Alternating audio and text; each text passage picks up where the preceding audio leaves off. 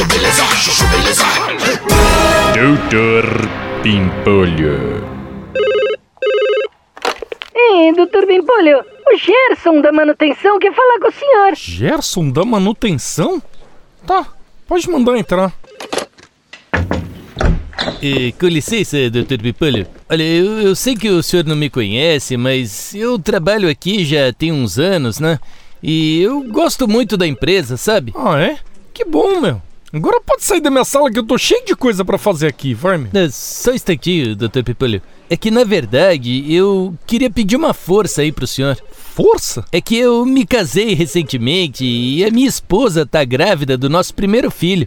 Aí eu tava pensando em mudar pra uma casinha um pouco maior, sabe? Tá, meu. Mas e aí? E aí que eu tava pensando em sair da casa do meu sogro mesmo, sabe? A gente mora na edícula ali no fundo. E o ideal seria alugar uma casinha mesmo, né, Dr. Pipolho? Mas agora que eu recebi o contrato, eu percebi que precisa de fiador. E eu queria saber se o senhor poderia ser o meu fiador. Fiador? É, doutor, o aluguel é baixinho. Ô, Gerson, por que, que você não falou logo, meu? Ficou aí dando voltas, ô.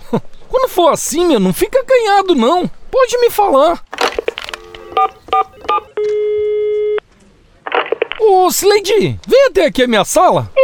Pois não, doutor Bimpolho. Ó, Slade, o Gerson me pediu aqui pra ser fiador dele, meu. Você dá encaminhamento pra mim? É, pode deixar, doutor Pimpolho. Pô, doutor Pipolho, obrigado, hein?